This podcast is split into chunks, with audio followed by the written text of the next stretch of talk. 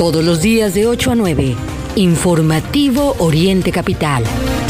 Lo que quieres oír.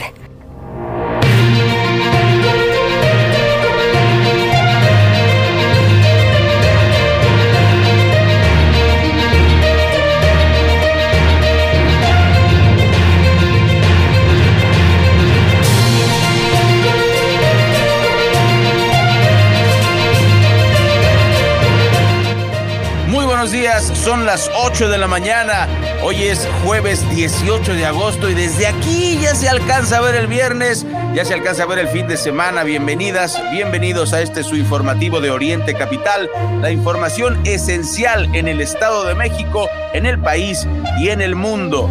Los invitamos a interactuar con nosotros en nuestra multiplataforma digital en arroba Oriente Capital en Twitter y en orientecapital.com. Vamos a iniciar eh, las noticias a las 8 de la mañana con un minuto.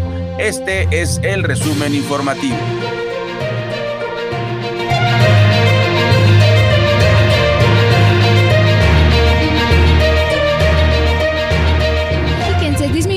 Actividad física durante pandemia hasta un 80%. De igual forma, el sedentarismo se reflejó en un mayor tiempo frente a la pantalla. En Los Reyes La Paz ejecutan a dos sujetos desde un auto. Al parecer fue un ajuste de cuentas. Obras de trolebús Chalco afectan el drenaje de al menos 200 casas. Municipio se prepara para enfrentar disminución de caudal en Cutzamala. México suma 252 contagios de viruela de mono, más de 100 contagios son de Ciudad de México. Asesinan a hijo de Javier Mendoza Márquez, alcalde de Celaya. En este momento son las 8 de la mañana con dos minutos, las 8 con dos minutos. Usted ya está bien enterado y lo invitamos a que nos acompañe los siguientes minutos para que pues conozca lo que está ocurriendo en el Estado de México, en México y en el mundo. Agradecemos muchísimo su atención y pues vamos a presentar la información esencial que usted tiene que saber antes de salir de casa. Mario, buenos días, continuamos. ¿Qué tal, Ray? Muy buenos días y muy buenos días también para todo el auditorio que nos acompaña en esta mañana de jueves a través del informativo Oriente Capital. Pues reiterar la invitación para que nos acompañen a lo largo de los siguientes 60 minutos. Hay mucha información que compartir, sin duda, en este 18 de agosto. Platicar, pues, este tema que sin duda preocupa y es que la actividad física y deportiva de los mexiquenses cambió durante la pandemia, siendo los adolescentes de entre 10 y 14 años los más afectados al reportar una disminución de hasta 80%. Le siguen los jóvenes de entre 15 y 19 años quienes bajaron su actividad física, escúchelo bien, hasta un 71% y en tercer lugar se encuentran los adultos con más eh, de 20 años, quienes disminuyeron 70%. Esto va de la mano con el aumento en el tiempo que pasan sentados, ya que los adolescentes aumentaron esta posición entre eh, un 54% y un 51%, mientras que los adultos eh, llegaron al 28%. Esto lo informó la encuesta nacional de salud y nutrición 2021 en este sentido, pues los mexiquenses disminuyen su actividad física, eh, como le digo, durante la pandemia. El sedentarismo se reflejó en un mayor tiempo frente a la pantalla de algún dispositivo, el que sea, ya sea un teléfono celular, la computadora, la televisión. Bueno, en los jóvenes, menos de... Em, de, menos de 19 años se reportó un crecimiento, escúchelo bien, del 63%, mientras que en los mayores de 20 años subieron a 30%. En cuanto a los cambios en la alimentación por eh, región geográfica, los mexiquenses aumentaron su consumo de comida chatarra, hablamos de los dulces, chocolates, botanas, el pan dulce. Según datos del INEGI, solo el año pasado, eh, apenas el 39% de la población mayor de 18 años dijo ser activa físicamente, el 39%. El 73% realizó deporte u ejercicio físico eh, y bueno, declararon hacerlo por salud. Esta proporción es mayor con respecto a los años 2019 y 2020 en 10.9 em, y 3.3 puntos porcentuales respectivamente. Del total, 46.7% de los hombres y 33% de las mujeres fueron activos físicamente, mientras que el grupo de edad de 18 a 24 años presentó la mayor proporción de población activa con el 64%. El grupo de 45 a 54 años tuvo el menor porcentaje con apenas el 31%. El tiempo promedio a la semana de activación eh, deportiva de actividad física entre quienes cumplieron con un nivel suficiente de ejercitación fue de 5 horas con 45 minutos para los hombres y de 5 horas con 24 minutos para las mujeres. De la población de 18 años y más de edad, el 60% declaró ser eh, inactiva. De este grupo, 71.4% alguna vez realizó actividad físico-deportiva, mientras que el 28.6% nunca ha realizado ejercicio físico. Pasan ya seis minutos después de las ocho de la mañana, las ocho seis. Este es el informativo Oriente Capital y tenemos información desde los Reyes La Paz. Escuche qué ocurrió. Sujetos que viajaban en un auto compacto fue atacado desde otro vehículo en marcha y provocó que chocaran contra la fachada de una casa donde murieron antes de que llegaran los servicios de emergencia. Los hechos se registraron en la avenida Puebla de la colonia Los Reyes Acaquilpan, de acuerdo con el reporte de los elementos de la unidad 244 de la Dirección de Seguridad Pública Municipal. Algunos testigos refieren que se trató de un vehículo negro de la marca Smart, el cual se impactó con la fachada de una casa y en el auto se encontraban dos personas lesionadas por impacto de bala. Al llegar los servicios de emergencia para valorar el estado de salud de las personas heridas dentro del vehículo, las encontraron sin vida. De acuerdo al reporte del sistema de videovigilancia C2, el vehículo circulaba sobre la avenida Puebla y de pronto se le emparejó otro color gris marca Chevrolet Aveo desde el cual se realizaron disparos de arma de fuego, por lo que el vehículo Smart pierde el control y se impacta contra la barda del metro y posterior con el domicilio particular en Avenida Puebla. Trascendió que los fallecidos podrían haber pertenecido a una banda que se dedica al robo de trailers y mercancía en la zona, por lo que es muy posible, muy probable que pudo tratarse de un ajuste de cuentas entre bandas rivales. Son las 8 de la mañana con 8 minutos. Comentarles que debido a las obras del trolebús Chalco-Santa Marta, un promedio de 200 viviendas de la avenida José María Martínez en la colonia Nueva San Miguel han sufrido fractura de tuberías y, eh, de drenaje y agua, esto en el municipio de Chalco. Sin embargo, la peninsular empresa que realiza los trabajos en ese tramo de más de dos kilómetros, se niega a hacerse responsable. Representantes de la constructora negaron que la responsabilidad fuera de ellos y en una reunión que sostuvieron con vecinos dijeron que la solución se las debe dar Obdapas del municipio de Chalco. Sin embargo, bueno, pues Obdapas también está eh, pues señalando que los responsables son pues esta empresa, la, peninsular, y se imaginará lo que está ocurriendo ahí. Al final, nadie se está haciendo responsable de esta afectación, que escúchelo bien, eh, están sufriendo al menos 200 viviendas. En entrevista, vecinos afectados, es el caso de Virginia, Luis y Sebastián, denunciaron que cuantas veces eh, les han pedido arreglar los daños a pues, al personal a cargo de dichos trabajos y pues no han logrado ningún acuerdo.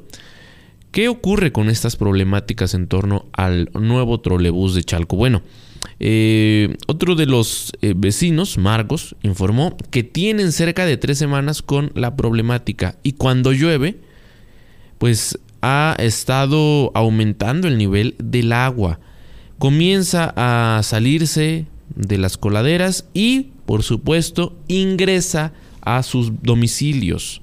Indicó que el pasado lunes tuvieron una reunión con el titular de Obdapas un representante del gobierno del Estado de México y uno de la empresa La Peninsular, quienes resolvieron trabajar en conjunto para reparar las afectaciones en un máximo de dos días a partir de esa fecha.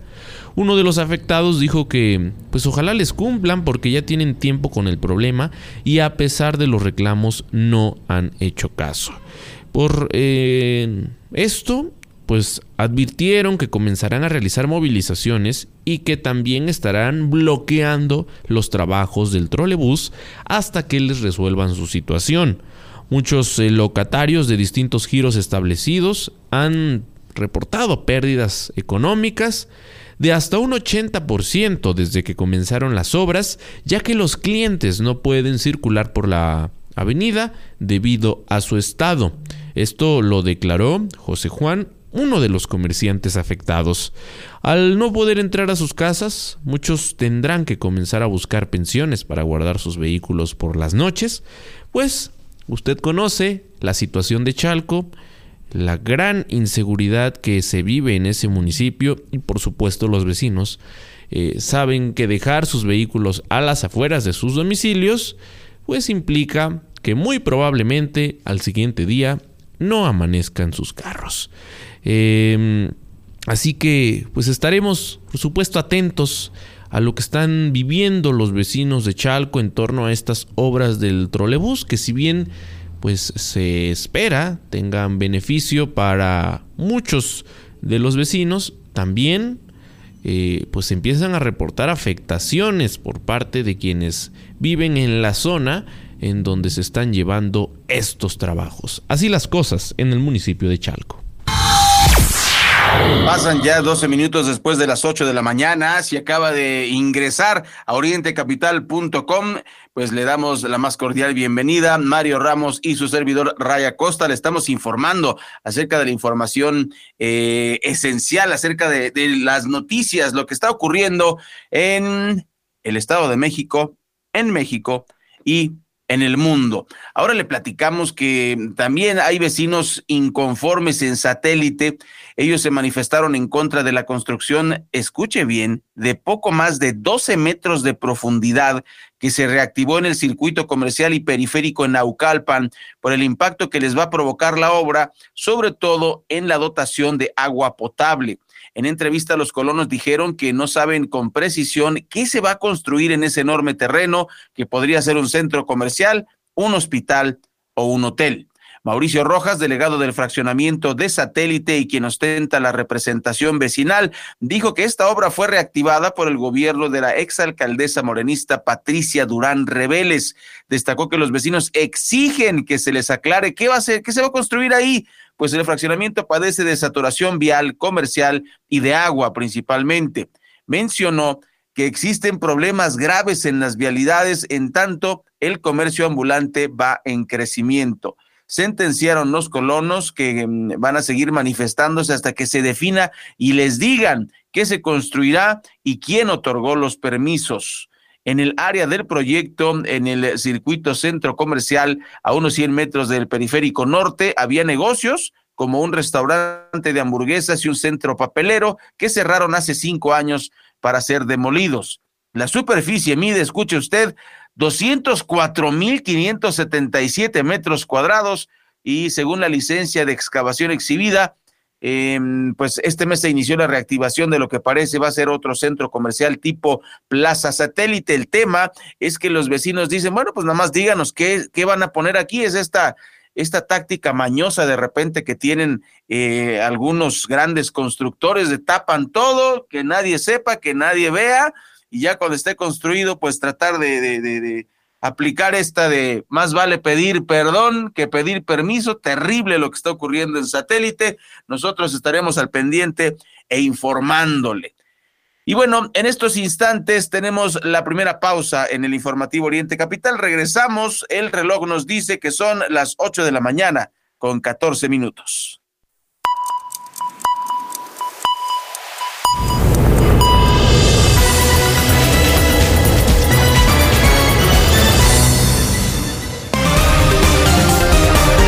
Lo que es noticia en el Oriente Mexiquense, lo que quieres oír. Regresamos a Informativo Oriente Capital. Ven y conoce el reino del sabor en Fonda Margarita. Los mejores platillos a un excelente precio. Visítanos en calle Centenario número 3, Colonia Centro, Ixtapaluca. También nos puedes encontrar en Autopista México-Puebla, kilómetro 36600, en Ixtapaluca. O bien en Avenida José Ortiz de Domínguez, número 86, en el municipio de La Paz.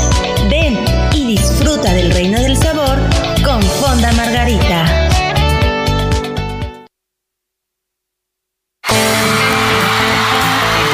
Una melodía te llega al corazón y te hace sentir que todo es posible. Leer te permite creer y alcanzar tus sueños. Hola, soy Carlos Rivera y lo que importa está en tu cabeza.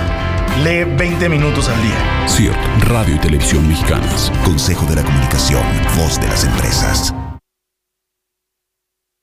Hola princesa, ¿por qué sigues haciendo tarea a esta hora? Mm, es que son muchas cosas y solo nos dieron un día para entregar. Es poco tiempo. Mañana hablo con la directora. Bueno, eran equipos, pero yo quise hacerlo sola porque todos se fueron al cine. No es justo que hagas todo sola. Te hubieras ido con ellos. Ay, por eso, tengo que caerles bien. No es fácil entrar al grupo, mamá. Ya déjame terminar, porfa. No es un favor entre compañeros o una manera de ser popular. Se llama sentido de pertenencia y es indicador de un perfil adictivo. Abre los ojos, pide ayuda y prevén adicciones. Fundación Basal.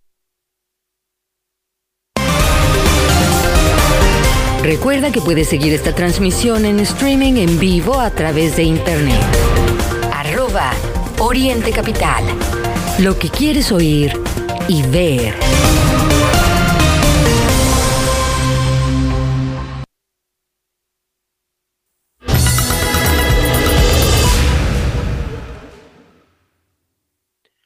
Muy buenos días, son las 8 con 17 minutos. Escucha usted el informativo de Oriente Capital este jueves 18 de agosto de 2022. Continuamos con la información y bueno, decíamos antes del corte, los vecinos de satélite preocupados por el tema del agua.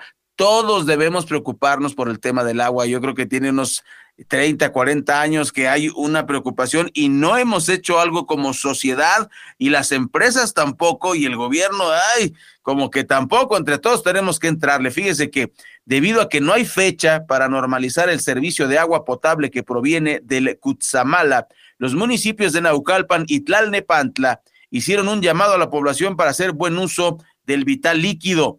Asimismo, el organismo público descentralizado para la prestación de servicios de agua potable, alcantarillado y saneamiento en Naucalpan informó que está preparado para hacer frente a la disminución de agua. Así lo aseguró el director general Alejandro Vences Mejía, quien invitó a los naucalpenses a racionar el agua. Cabe mencionar que la Conagua tomó esta decisión ante la escasez de lluvias, así como a los bajos niveles de las presas de almacenamiento en la cuenca alta de Cutzamala. La disminución del caudal de agua inició este 15 de agosto, aunque será temporal. No se da fecha para normalizarlo y bueno, es muy importante de verdad que los, las empresas, el gobierno, nosotros como ciudadanos cuidemos el agua eh, porque créame, no, no va a regresar, se está empeorando el clima, sí está lloviendo, sí nos estamos encharcando y aún así está faltando agua ahí en la cuenca alta de Cutzamala. Son las 8 de la mañana con 18 minutos. Como lo adelantamos al inicio de esta emisión informativa, las invasiones al carril confinado de la línea 1 del Mexibus no ceden.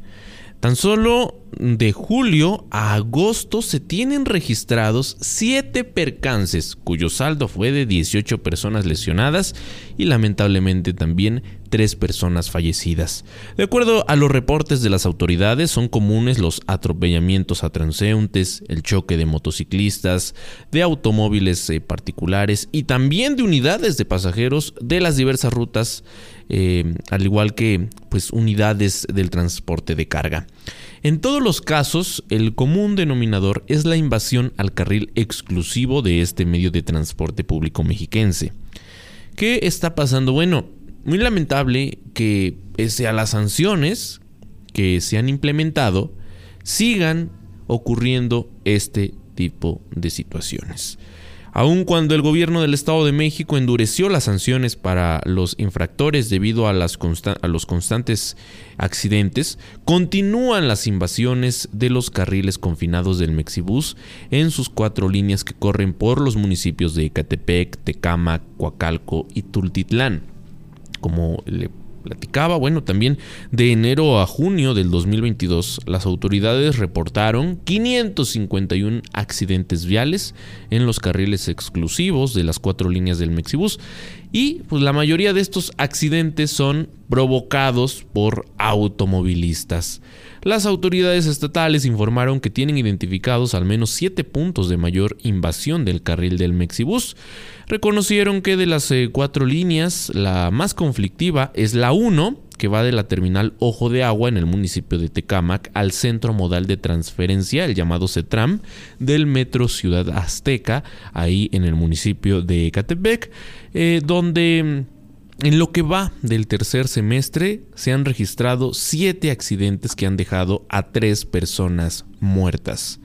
El carril exclusivo de las unidades articuladas del Servicio de Transporte Masivo de Pasajeros de la línea 1 tiene una longitud de 16.8 kilómetros, corre de forma paralela a la avenida Carlos Jan González, conocida como Avenida Central, y la carretera federal México-Pachuca, Cuenta con 25 estaciones ubicadas a través de los municipios de Catepec y Tecámac.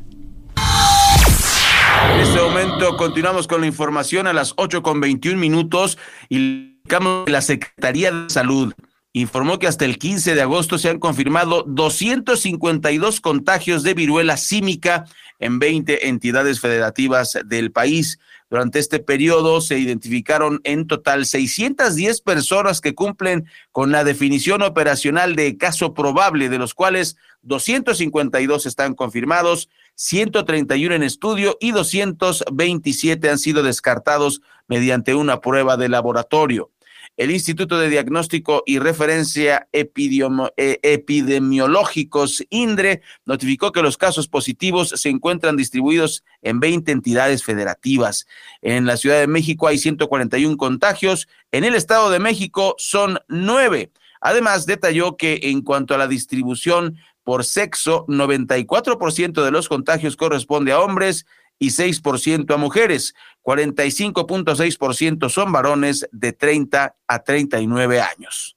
Continuando con eh, más temas y pues esto que es el pan de cada día, el, tema que todos los días estamos abordando a través del informativo Oriente Capital, eh, la violencia en sus distintos niveles. Eh, pues en todos lados, no solo en los distintos municipios del Estado de México, sino a nivel nacional. Y es que trascendió que Guillermo Mendoza Suárez, hijo del alcalde de Celaya, Javier Mendoza Márquez, fue asesinado la tarde de este miércoles. De acuerdo con las primeras versiones, hombres armados abrieron fuego contra Mendoza Suárez, quien viajaba en una camioneta negra. Pues lamentable la inseguridad que se sigue viviendo en nuestro país y pues hay que decirlo también, este discurso que poco ha ayudado a corregir el problema de abrazos y no balazos que tal parece no está dando resultados. Así es, Mario, y el presidente dice que sí y que va a seguir igual y que sí está dando resultados. El problema es que, pues, ¿cuáles resultados? Los números son terribles de la violencia en la presidencia de Andrés Manuel López Obrador y así se irá, así se irá y dirá que sí funcionó y que sí dio resultados y que sí hubo muchos más muertos que la presidencia que tanto criticó de Calderón, eh, pues es por culpa de Calderón. Así de, de, inconsecuente es el presidente, pues ni hablar, así las cosas. Y bueno, hablando eh, de otros temas y, pues para que tenga usted mucho cuidado, Van 27 detenidos como parte de seis cateos simultáneos que se llevaron a cabo este miércoles en distintos inmuebles de la Ciudad de México que operaban, escuche, como call centers, es decir, eh, en unos departamentos hay un montón de personas que se dedica a hacer llamadas telefónicas, en este caso para extorsionar a la gente, imagínense. Esto fue derivado de investigaciones aplicaciones de celular, apps también que se llaman, que otorgan préstamos para después extorsionarlos con el cobro. Esto informó la Fiscalía General de Justicia Capitalina. Dicha cifra se actualizó alrededor de las 8 de la noche y pues eh, el vocero de, de, la eh, de mm, el vocero capitalino Ulises Lara dijo que había indicado que llevaban 19 arrestados, entre ellos, entre ellas dos mujeres extranjeras. Es, es muy importante que tenga usted cuidado en el tema de los préstamos. Las aplicaciones obviamente es fácil descargarlas de internet.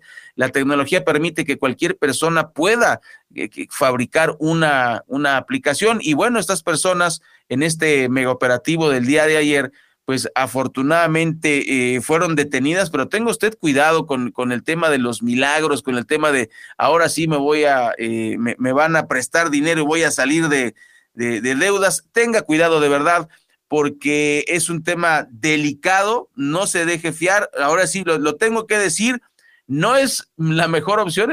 tenemos un problema económico mundial, eh, no hay empleos, los empleos son mal pagados, entonces la gente dice, bueno, pues una, bajo una aplicación este, y me prestan dinero, pero tenga usted cuidado, es preferible eh, en este tipo de casos, en vez de usted hacerle caso a aplicaciones patito o bancos patito o prestamistas patito, que mejor se vaya con pues las fieras que ya conocemos, los bancos este regulares, ¿no? Desgraciadamente así es, hay que decirlo con, con todas sus letras, pero eh, esto evita problemas de extorsión. Tenemos un corte y regresamos, son las 8.26.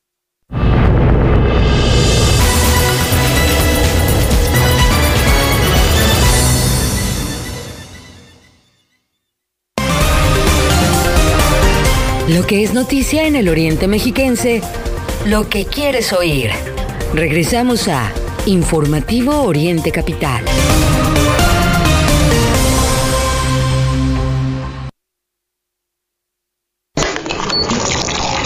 ¿Tienes ganas de un café? En Witsi Café, además de nuestra gran variedad de bebidas frías y calientes, te ofrecemos un amplio menú de comida y deliciosos postres. No te pierdas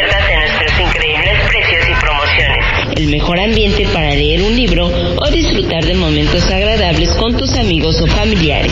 Los pequeños detalles hacen la diferencia. Te esperamos en nuestras sucursales de Toluca, Chimalhuacán y Texcoco. Un lugar con alta calidad en sus productos. Witsi Café.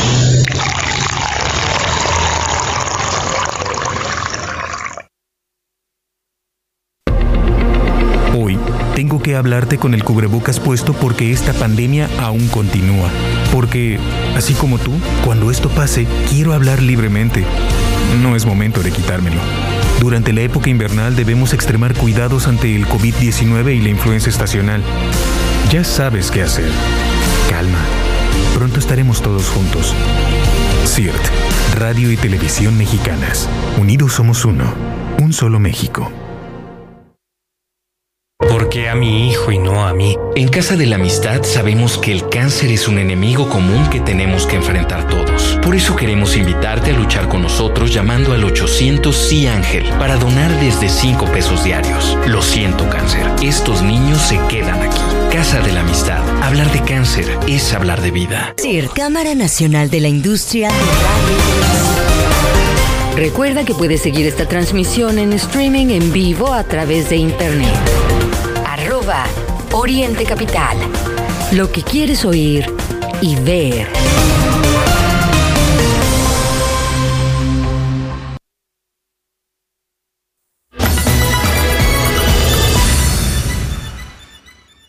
Son las 8 de la mañana, 29 minutos. Recuerde que puede usted interactuar con nosotros en nuestra multiplataforma digital orientecapital.com. Y vamos a enviar nuestros micrófonos hasta el lugar de los hechos. Fíjese, esta lamentable nota de, de los mineros sigue dando de qué hablar. Y César Camacho nos lo platica.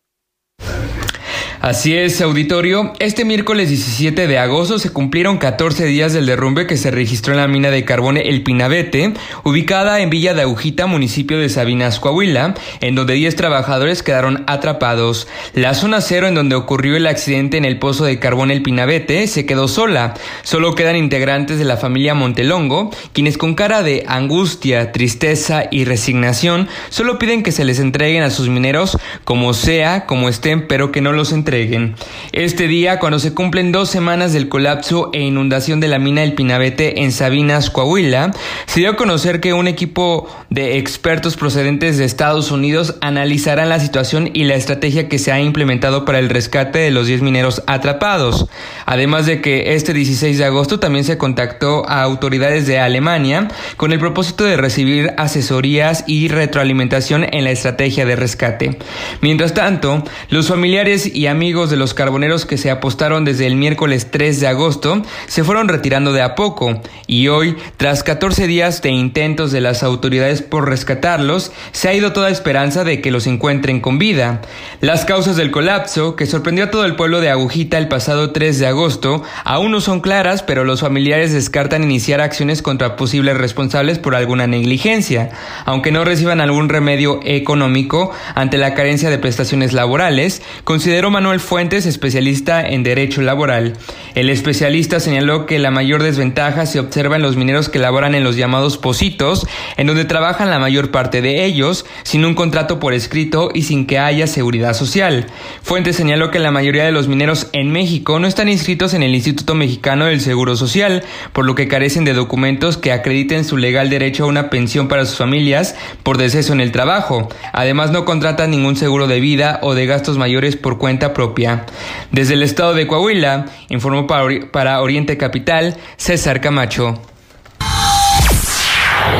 Continuamos a través del informativo Oriente Capital. Como hemos dado a conocer en este espacio desde hace 14 días, 10 mineros permanecen atrapados en un pozo de carbón en el municipio de Sabinas, Coahuila.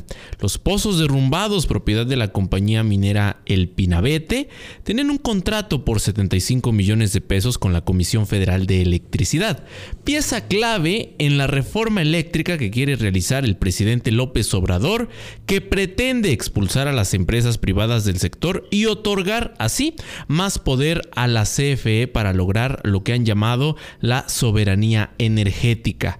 El organismo federal que encabeza el político Manuel Bartlett Díaz dictaminó como segura la explotación y acordó la compra del carbón que se extrajera desde el año 2020 y hasta 2024.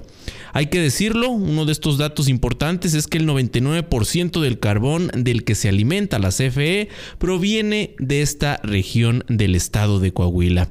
Esta tragedia nos recuerda a lo ocurrido en el año 2006 con la mina pasta de conchos, también del estado de Coahuila, ocasión en la que una explosión dejó 65 mineros muertos. Recordemos que 63 cuerpos nunca se recuperaron y continúan hasta ahora ah, bajo los escombros eh, de lo que pues en su momento fueron galerías. Hoy los 10 mineros de Sabinas permanecen atrapados en el pozo de carbón a 60 metros bajo tierra, no tienen agua potable, no tienen comida, no hay luz, sus familiares no saben si están vivos o muertos y las pocas esperanzas que quedaban se consumen poco a poco. Para platicar eh, de este tema, agradecemos la comunicación que en esta mañana ha aceptado el abogado Jesús Valencia Mercado.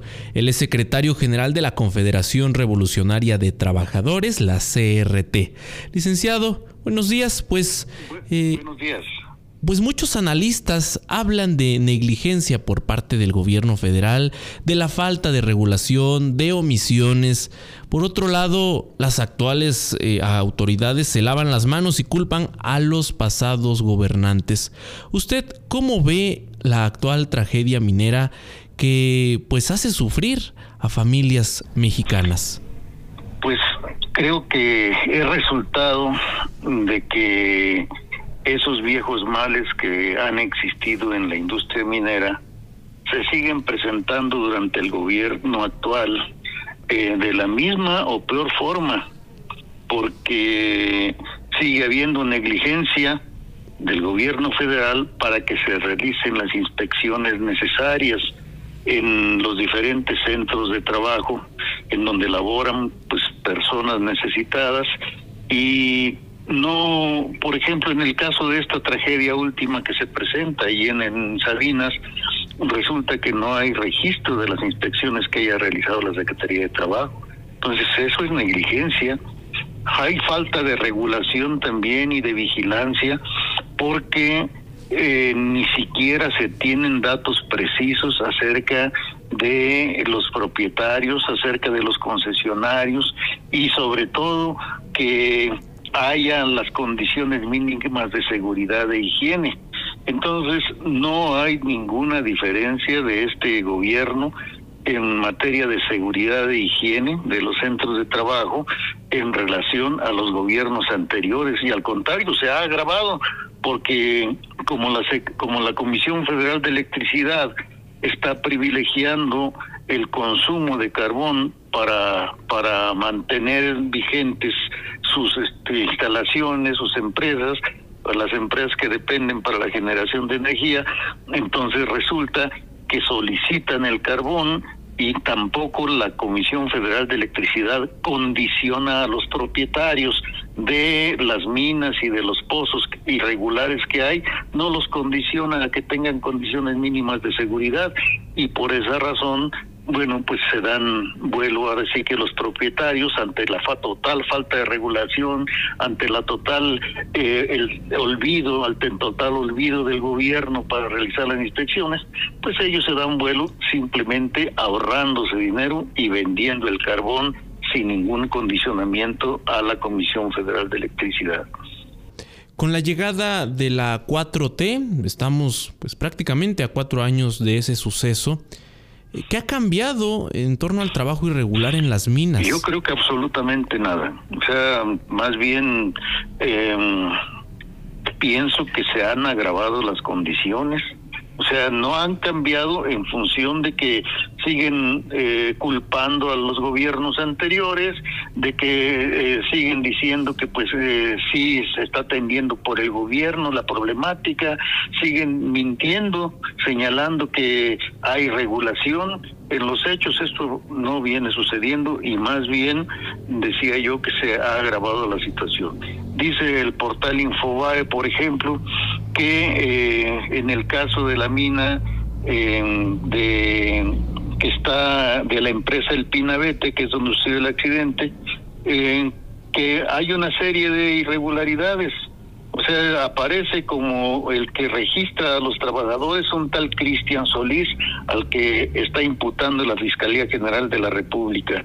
Y resulta que la empresa eh, que inicialmente tuvo esta concesión es la minera Río Sabinas y que después de eso esta empresa eh, la transfirió al Pinabete y que esta eh, que esta nueva empresa eh, también se dio la concesión y que no forma parte de la cámara minera y además no se tienen datos exactos de sus dueños. ¿Esto qué significa? Que el gobierno actual, que todo esto es lo que menos le interesa a final de cuentas al gobierno actual para ahorrarse dinero y destinarlo a las obras emblemáticas del actual gobierno, todo lo que está destinado para inspección, vigilancia y demás se ha reducido a la Secretaría de Trabajo y Previsión Social de tal manera que prácticamente no hay inspecciones, no hay vigilancia y en ese sentido, bueno, pues los dueños de las minas hacen su agosto porque se ahorran todo el dinero que debieran de invertir para para la seguridad y la higiene en el trabajo, para que haya, digamos, una seguridad completa para los trabajadores, todo eso se lo ahorran y los, los ponen a trabajar en condiciones totalmente infrahumanas. Y definitivamente esta situación por esos ahorros y ahora con la pobreza eh, franciscana, todavía se siguen agravando este tipo de situaciones porque el gobierno es a lo que menos le pone interés y en lo que menos invierte. Claro. En este 2022 se repite la tragedia del 2006 que sufrieron 65 mineros en la mina Pasta de Conchos y otras que han ocurrido relacionadas al trabajo minero. Pero la pregunta es, ¿por qué las minas siguen funcionando de una manera tan arcaica? Cuando ya existe tecnología para desarrollar las labores mineras y cuando el gobierno tiene instrumentos legales para inspeccionar estos centros laborales. Los eh, dueños de las minas y el propio gobierno federal no deberían dar garantías de seguridad laboral a sus trabajadores y el gobierno no debería estar supervisando que se cumplan. ¿Cuál es eh, su punto de vista en torno a esto? Es absolutamente necesario que haya esa vigilancia y que haya esa, digamos, esa inspección permanente a los centros de trabajo. En el caso de esta mina, que, en donde están los 10 mineros bajo tierra y bajo el agua, resulta que fueron registrados al Instituto del Mexicano del Seguro Social al día siguiente del accidente. ¿Eso qué significa? Pues un total absoluto abandono de parte del gobierno a las condiciones mínimas de seguridad. Y en este caso, ¿cuál es la, la razón de que funcionen de esta manera las minas? Pues en primer lugar está la sed de ganancia de eh, los dueños de minas que buscan ahorrarse eh, las condiciones mínimas de ventilación para que no haya explosiones en, en las minas, buscan ahorrarse el, hecho de que haya eh, la ventilación adecuada y que también eh, exista eh, condiciones de resguardo para que no haya las inundaciones. En una revisión de los accidentes que ha habido todo el siglo pasado y lo que va del presente, principalmente los accidentes son por explosiones, por acumulación de gas, por falta de una, digamos, una ventilación adecuada y por otra parte también por derrumbes y por la cuestión de, de las explosiones que ha habido. Entonces, eh, y de las inundaciones que ha habido. ¿Y todo esto se puede prever? Claro que se puede prever. ¿Qué se necesita? Inversión. ¿Por qué no hay la inversión? Por la sed de ganancia de los empresarios y por otra parte porque el gobierno no vigila y no exige que haya estas condiciones. ¿Dónde están entonces los responsables de que se funcione de esta manera arcaica? A pesar del avance tecnológico, la explicación está en la sed de ganancia de los dueños de minas y en el gobierno negligente que no vigila y no exige. Eh, efectivamente el gobierno y los dueños de minas deberían de dar garantías. Eso lo dice la Ley Federal del Trabajo, eso lo dicen los convenios de la Organización Internacional del Trabajo, eso se está establecido y está reglamentado. ¿Cuál es el problema? Que el gobierno no lo cumple ni hace nada por cumplirlo. Estamos platicando con el abogado Jesús Valencia Mercado, él es secretario general de la Confederación Revolucionaria de Trabajadores. Abogado, sin duda importante saber quién tiene actualmente la responsabilidad de pues que estas minas sigan funcionando tan artesanalmente, quién otorga las concesiones para extraer el carbón bajo este método y la pregunta obligada, ¿quién vigila las condiciones de este trabajo? Eh, en este caso, la, la Secretaría de Economía, a través de la Subsecretaría de, Minería y de la Dirección General de Minas, son quienes otorgan las concesiones. Y la cuestión aquí es que para poder otorgar estas concesiones hay una serie de requisitos que tienen que cumplir aquellos interesados en, en realizar la explotación minera. Y ¿Quién, ¿Quién debe de vigilar que esto se cumpla? La Secretaría de Economía.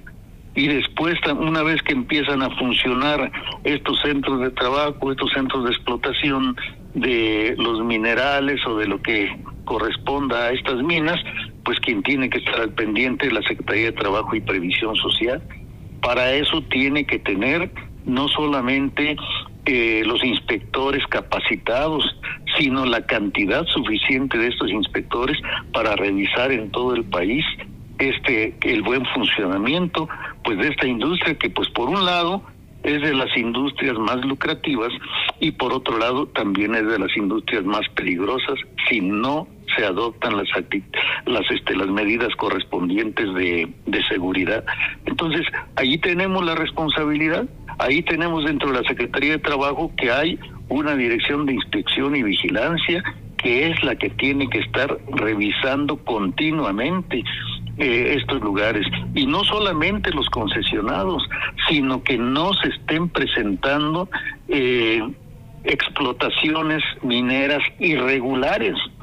Es decir, que no haya lugares. Si ya sucedió en Pasta de Conchas en 2006, si ocurrió durante todo el transcurso del, del siglo pasado una serie de accidentes en esta zona minera, en esta zona carbonífera, bueno, lo que menos habría que, que esperar del gobierno, de la Secretaría de Trabajo, es que haya esas inspecciones continuas no se enteran acaso que cuando hay una cuando hay una este un pozo artesanal como lo hacen no se enteran acaso eh, cuando hay nuevas explotaciones mineras.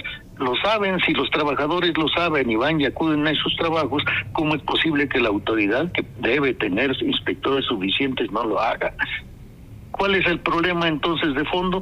Que la Secretaría de Trabajo no tiene los recursos del gobierno federal suficientes para tener la cantidad de inspectores. Y cada vez le recortan más en este terreno. Y por otra parte, no son inspectores especializados los que se tienen, porque un inspector lo mandan a un centro de trabajo en el área comercial, en el área de servicios, y al rato lo mandan a la zona minera, y al rato lo mandan a la cuestión de ferrocarriles, y al rato, o sea, no se puede así. Tiene que haber especialización de los inspectores y sobre todo que haya el presupuesto y los recursos necesarios para que se vigilen todos los centros de trabajo. Esa es responsabilidad del gobierno federal y por lo que nos comenta y lo que hemos venido eh, recogiendo de distintos expertos, el gobierno federal tolera condiciones que deberían ser inadmisibles. Ahí los mineros no tienen la suficiente ventilación, donde sabemos que la concentración de gas es uno de los mayores peligros. Hay también eh, trabajadores menores de edad y lo que esta vez provocó la tragedia es que se entra, se perfora sin tener planos y bueno, eh, no saben entonces qué hay detrás del muro sobre el que están trabajando. No es la primera vez que la perforación de un frente en una galería da paso a una corriente subterránea o a depósitos de agua en túneles de viejas minas. La muerte en este tipo de minado puede ser por ahogamiento, intoxicación, explosión por la concentración de gases. Todo esto eh, abogado por un salario, según lo que hemos eh, podido investigar, de alrededor de 150 pesos en promedio al día y sin prestaciones de ley. Ya para eh, concluir, pues nos explicaba usted este contexto, el poco esfuerzo, las limitantes que tienen las distintas secretarías del gobierno federal por los recortes presupuestales. Pero aquí una pregunta muy importante, ¿quién defiende a los trabajadores de los empresarios y del propio Estado? Bueno, primeramente hay que decir que en varias de estas zonas el, los trabajos son muy escasos. Los lugares a donde pueden acudir, pues las personas, los trabajadores son escasos y efectivamente pues van y arriesgan hasta su vida con tal de obtener un ingreso mínimo para sostener a sus familias. El, el, puede variar tal vez este el promedio de lo que obtienen de 150 a 180 pesos al día y es una miseria porque esta cantidad no alcanza para vivir, pero pues aunque sea para medio comer, necesitan un ingreso porque no tienen otra manera de mantenerse. De esto se valen algunas de estas empresas pues para, para explotarlos miserablemente sin condiciones mínimas de seguridad y sin importarles la vida de estos trabajadores. Entonces, ese es un, gran, un grave problema. Ahora, la situación es de que quien tendría que vigilar esta situación pues son los los este quien, los que deberían de defender a estos trabajadores del gobierno y de los malos empresarios de aquellos que eh, quieren obtener el máximo de ganancia con el mínimo de esfuerzo eh, debieran de ser pues las organizaciones de los trabajadores los sindicatos esos debieran de ser Lamentablemente, en varias de estas minas, en varios de estos lugares, pues hay sindicatos que han sido creados por los mismos empresarios para tratar de tener el control de de este de este mecanismo de defensa de los trabajadores. Y también esto lo ha permitido el gobierno. Esto lo ha permitido con la mayor tranquilidad, saben que son algunos sindicatos proclives a las empresas más que a los trabajadores y aún así autorizan este tipo de sindicatos. Por otro lado, eh, cuando los trabajadores se quieren organizar y se quieren unir a un sindicato que sí los represente y sí los defienda, a lo que se enfrentan es al despido, al despido injustificado, al despido fulminante por parte de los dueños de las minas. Y esto también lo permite el gobierno y no ha habido ningún cambio en la legislación para proteger de mejor manera a los trabajadores pues de este despido injustificado, porque basta con que el patrón lo quiera y van para afuera y no hay nada, ninguna protección que los pueda que los pueda amparar a los trabajadores. Entonces, aquí debería es donde debería de verse la acción del gobierno, que haya medidas contra el despido. Hay varias, varias maneras de que pues se pudiera proteger a los trabajadores. Una de esas maneras es que al trabajador pueda salir de su trabajo hasta el momento en que se demuestre que cometió una, una ilegalidad, que cometió alguna de las causales que establece el artículo 47 de la Ley Federal del Trabajo. Sin embargo, se le corre en lo inmediato. ¿Qué es lo que hizo la legislación? Reducir los salarios caídos de los trabajadores despedidos a un año. Eso lo hizo de tal manera que ahora, aunque la, un juicio de despido justificado dure cuatro o cinco u ocho años, el trabajador nada más va a recibir un año de pago de, de salarios caídos cuando gane la demanda. ¿Qué otra cosa también se ha hecho al respecto? Que la prima de antigüedad le pusieron un tope a dos salarios mínimos, aun cuando el trabajador pudiera ganar más y por sus años de antigüedad y de servicio, resulta que también le ponen un tope y este gobierno no ha hecho absolutamente nada en este sentido, ni para limitar los despidos injustificados, ni para que haya mejores condiciones para los trabajadores al momento de ser despedidos. No hay pues protección en este sentido. En este sentido el gobierno tiene una obligación y tiene una responsabilidad, sobre todo de buscar que se impida el despido de los trabajadores cuando quieren organizarse y quieren sindicalizarse. ¿Quién, cómo, ¿De qué otra manera se van a, defender los trabajadores si no es con su organización? Los trabajadores solamente pueden defenderse con una organización sindical bien estructurada y leal a los intereses y a los derechos de los trabajadores, no, no un sindicato que sea leal a los intereses de las empresas, porque ya vemos que las empresas pues no están para proteger ni la economía, ni la salud, ni la vida de los trabajadores. Claro, abogado. Pues agradecerle, por supuesto, que nos haya tomado la comunicación en esta mañana y lo invitaremos en próximas ocasiones para platicar de estos temas que tienen que ver con los trabajadores en nuestro país. Muchas gracias por sus atenciones y continuamos a través del informativo. Gracias a usted, Mario.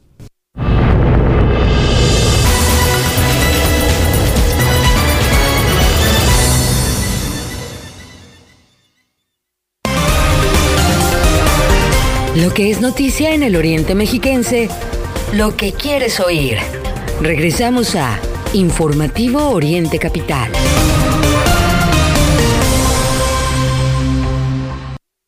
Ven y conoce el reino del sabor en Fonda Margarita. Los mejores platillos a un excelente precio. Visítanos en calle Centenario número 3, Colonia Centro, Ixtapaluca. También nos puedes encontrar en Autopista México-Puebla, kilómetro 36600 en Ixtapaluca. O bien en Avenida José Ortiz de Domínguez, número 86, en el municipio de La Paz. Ven y disfruta del reino del sabor con Fonda Margarita.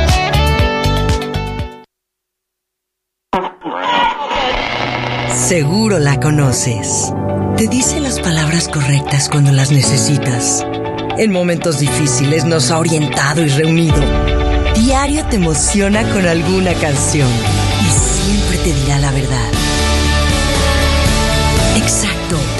es la radio. 100 años con nosotros. CIRT, Cámara Nacional de la Industria de Radio y Televisión.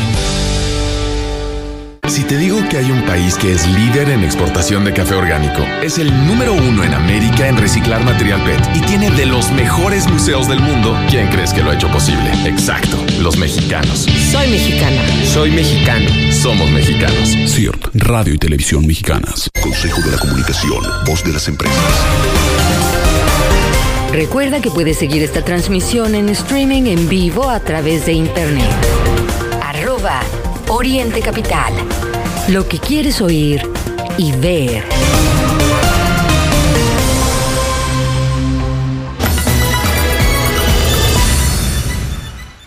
Son las 8 de la mañana con 55 minutos. Escucha usted el informativo de Oriente Capital y le platicamos que Ucrania sigue violando el principio fundamental del Organismo Internacional de Energía Atómica a lanzar ataques contra objetos de infraestructura nuclear, incluida la planta Zaporozhye. Y bueno, esto ya ha sido eh, ya ha sido denunciado por Moscú y pues bueno, ya, ya se está metiendo también eh, la ONU en este tema. Vladimir Zelensky lo que está haciendo es decir que pues ellos se van a defender como sea. El tema es que son autoataques y eso es muy, muy peligroso porque se puede desatar una catástrofe mundial allá en, en, Ucrania, una catástrofe mundial porque es, es un tema nuclear. Entonces, este desastre podría eh, contaminar de tal manera eh, aquella zona, eh, se podría morir tanta gente y en estos días de pandemia, pues se prevé un, una catástrofe difícil de contener. Por ello, y para finalizar esta nota, pues Rusia lo que, lo que le pide al secretario general de la ONU, Antonio Guterres, es establecer un perímetro desmilitarizado platicar que entre el que se reúna el Consejo de Seguridad de la ONU para evitar que Ucrania siga autoatacándose, que ese ha sido el, el problema principal eh, y terrible además.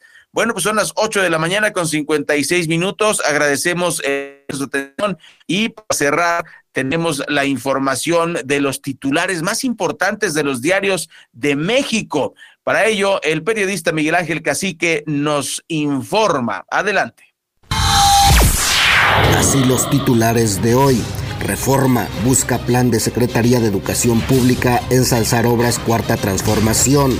Universal ONU, habrá una generación perdida por rezago educativo. Milenio, AMLO, si se investiga de Querétaro a Capo Mejicle, pero no fabricamos delitos. Excelsior, costo de la vida les quita sueño a los mexicanos. Jornada, se frena el alza de precios por primera vez desde mayo. 24 horas, política educativa genera más rezago. Sol de México propone control de los fiscales estatales. Razón, PAN y PRD cierran filas con Alito. Crónica, burlan mineras ilegales a ocho dependencias federales. Heraldo, roban 26.4 millones de barriles de combustible. Es noticia hoy. PEF 2023 de la Cuarta Transformación beneficiará a los más ricos. Uno más uno, Estados Unidos y Canadá emitieron alertas de viaje a Zacatecas. El día, Suprema Corte de Justicia de la Nación invalida orden de aprehensión contra gobernador de Tamaulipas y el financiero divide al Consejo de Pemex el sobrecosto de refinería. Entre las cinco notas secundarias que más destacan hoy tenemos 1. Estados vetados por Estados Unidos concentran 25% de asesinatos. 2. Divide a Consejo de Pemex sobre costo en dos bocas. 3. UNICEF urge al gobierno diseñar estrategia para recobrar aprendizaje. 4. Gobierno gasta más en devoluciones que en dar subsidios. 5. El costo de una carrera privada aumentó 162%. Por el momento, querido Radio Escucha, es todo. Estamos a dos minutos de las nueve de la mañana, dos antes de las nueve. Agradecemos Mario Ramos y su servidor Raya Costa el favor de su atención a este informativo de Oriente Capital y pues cerramos recordando que usted puede llevarse este informativo eh, en, en su celular a donde quiera, con quien quiera. Recuerde que puede acceder a nuestra multiplataforma de noticias en orientecapital.com y de ahí lo vamos a mandar a Facebook si le gusta esa plataforma, puede irse a Twitter, por Instagram, eh, en la misma página web eh, orientecapital.com y en las diferentes plataformas de podcast, en usted puede también escucharnos, como es el caso de Spotify, Anchor FM, Apple Podcast, Google Podcast, en donde estamos disponibles y también puede escuchar episodios anteriores. Así que le agradecemos mucho su atención y mañana por fin viernes, nos escuchamos en punto de las 8 de la mañana en su informativo de Oriente Capital.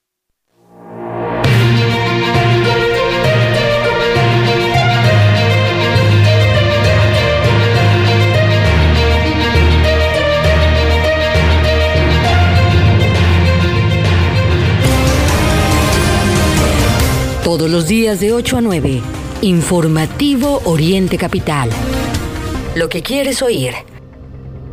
Son las 9 en